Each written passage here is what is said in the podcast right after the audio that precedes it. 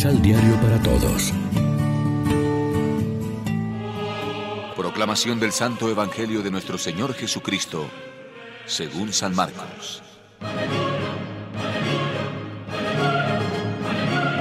Cuando llegaron al pueblo de Bethsaida, unas personas guiaron a un ciego hasta Jesús y le pidieron que lo tocara. Jesús tomó al ciego de la mano y lo llevó fuera del pueblo. Después le mojó los ojos con saliva, colocó las manos sobre él y le preguntó si veía algo. El ciego respondió, Veo gente, pero parecen árboles que caminan. Entonces Jesús volvió a ponerle las manos sobre los ojos. El hombre miró de nuevo con cuidado y vio todo claramente porque ya estaba sano. Jesús le mandó que volviera a su casa y le dijo, No regreses al pueblo.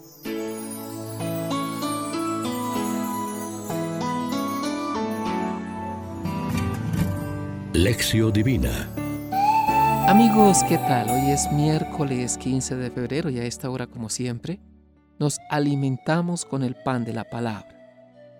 Ahora, a pesar de que algunas veces nos parezca que haría falta un nuevo diluvio para purificar al mundo de tanta corrupción y maldad, sobre todo porque en Cristo Jesús, mucho más plenamente que Noé, se ha reconciliado la humanidad con Dios de una vez por todas, y en el arca de la iglesia todos deberían encontrar un espacio de salvación y esperanza.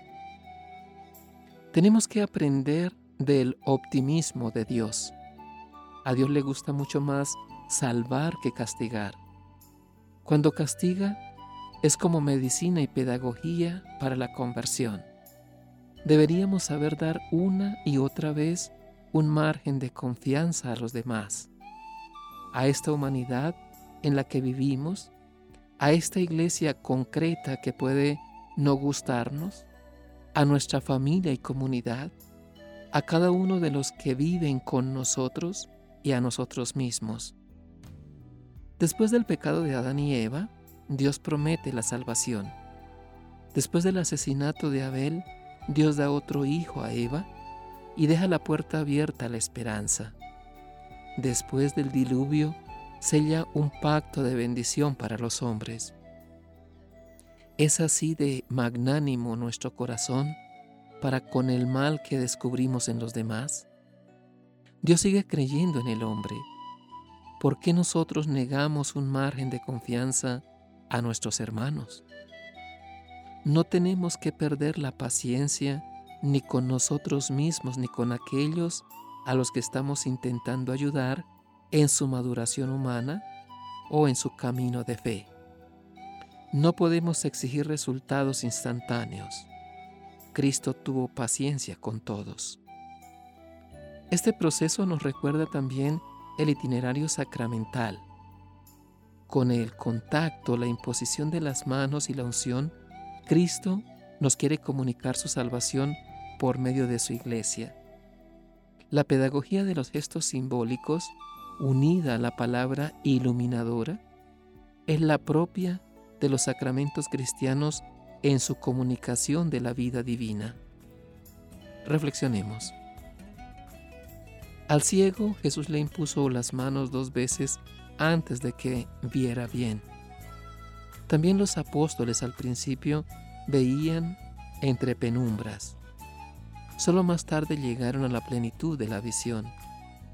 ¿Tenemos paciencia nosotros con aquellos a los que queremos ayudar a ver? Oremos juntos. Tócanos, Señor, y llévanos de la mano con cuidado. Ilumínanos con la luz de Cristo y de tu Espíritu, haciéndonos transparentes como Jesús para obrar el bien y caminar como testigos de tu amor. Amén. María, Reina de los Apóstoles, ruega por nosotros.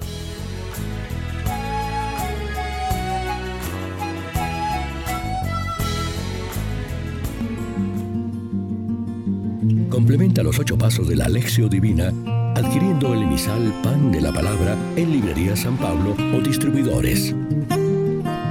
Más información www.sanpablo.co